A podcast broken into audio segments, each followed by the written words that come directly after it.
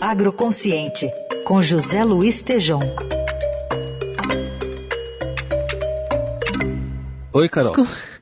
Não, eu ia perguntar sobre o Tejon, se ele conversou com o presidente do conselho da Cooper Citrus, né, comentando as entrevistas que a gente teve semana passada aqui sobre a COP26, né, na nossa coluna Agroconsciente de hoje. É isso, né?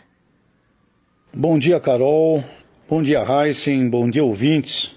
Pois é, cooperativas já nascem ESG. Essa foi a afirmação do ministro do Meio Ambiente, Joaquim Leite, em Glasgow ao abordar a responsabilidade das cooperativas. Nós entrevistamos aqui a gerente-geral da OCB, Organização das Cooperativas Brasileiras, Fabiola Nader Mota, que nos falou dos cinco pontos do manifesto da OCB na COP26, e um deles sobre o papel das cooperativas como um arranjo produtivo sustentável.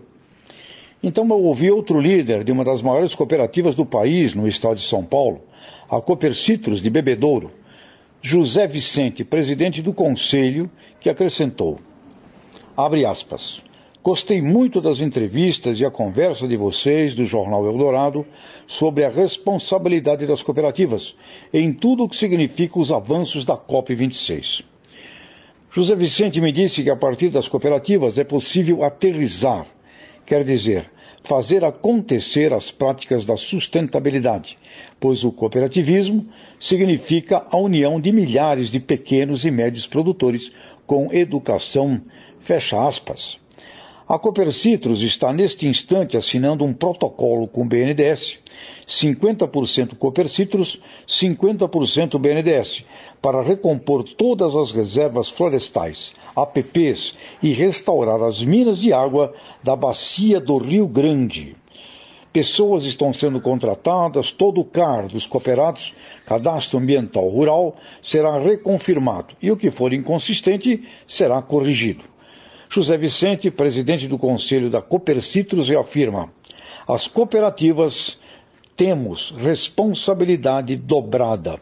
E lá em Bebedouro está nascendo uma fundação Cooper Citrus Credicitrus para a aplicação de uma pedagogia inovadora na formação e capacitação de recursos humanos para tudo o que significa uma nova sociedade ESG no agronegócio.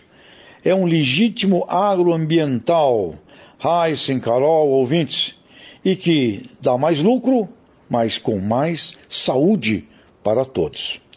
Realidades existem e devem falar mais alto do que guerra de narrativas. As cooperativas são vitais na era do carbono e biometano. Grande abraço, até a próxima. Valeu, obrigado ao Tejon, que participa aqui com a gente na coluna Agroconsciente, às segundas, quartas e sextas do Jornal Eldorado.